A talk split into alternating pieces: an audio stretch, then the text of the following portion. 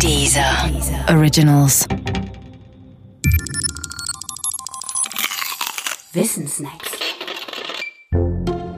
Niemand und keiner. Ein ziemlich alter Kinderwitz geht so. Drei Männer wohnen in einem Haus. Sie heißen Herr Niemand, Herr Keiner und Herr Doof. Herr Niemand wohnt in der zweiten Etage, Herr Keiner in der ersten und Herr Doof im Erdgeschoss. An einem schönen Sonnentag sind alle drei auf ihren Balkonen und Herr Keiner spuckt Herrn Doof auf den Kopf.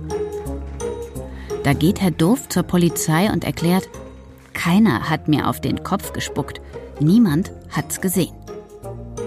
Der Polizist schaut ihn nur mitleidig an und fragt, sind Sie etwa doof? Und Herr Doof fragt zurück, ja, woher wissen Sie das? Interessant an diesem Witz ist nicht seine Qualität, sondern sein weltbekannter Vorläufer. Niemand anderes nämlich als Homer berichtet in seinem Epos Odyssee von einem Herrn, dessen vorgeblicher Name auch einmal niemand war und der mit diesem Namen dem sicheren Tod entkam. Es ist Odysseus selbst. Odysseus und seine Mannschaft waren der Geschichte Homers zufolge im Land der Zyklopen gelandet. Einer dieser Zyklopen namens Polyphem hatte sie gefangen genommen und hielt sie in seiner Höhle fest.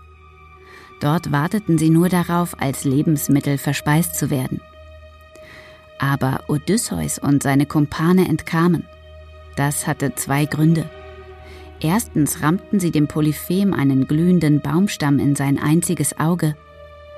Zweitens hatte Odysseus dem Polyphem vor dessen Blendung weisgemacht, er heiße niemand. Diese Lüge war äußerst nützlich, denn als die anderen Zyklopen dem vor Schmerz schreienden Polyphem zu Hilfe eilten, dieser aber immer und immer wieder nur behauptete, niemand habe ihm das angetan, zogen sie unverrichteter Dinge von dannen und machten so den Fluchtweg für Odysseus frei. Von einem logischen Standpunkt aus betrachtet machen Witz und Odysseus davon Gebrauch, dass das Wort niemand einmal als Eigenname und einmal als Quantor, also als Angabe einer Menge benutzt wird.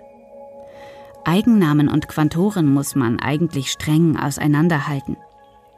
Denn tut man das nicht und verwechselt sie, dann kann man in Teufels Küche geraten, wie das Beispiel des Polyphem zeigt.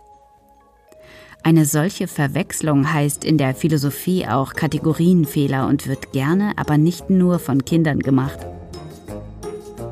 Ein Mann und dessen vierjähriger Sohn zum Beispiel waren einmal gemeinsam in eine Stadt gefahren, nach Wilhelmshaven in Urlaub, wie der Vater mehrfach betont hatte. Auf einer der Autofahrten dort durch die Stadt fragte der Sohn dann aus dem Fenster schauend und mit leicht enttäuschtem Unterton, Wo ist denn hier der Urlaub? Ich kann ihn gar nicht sehen.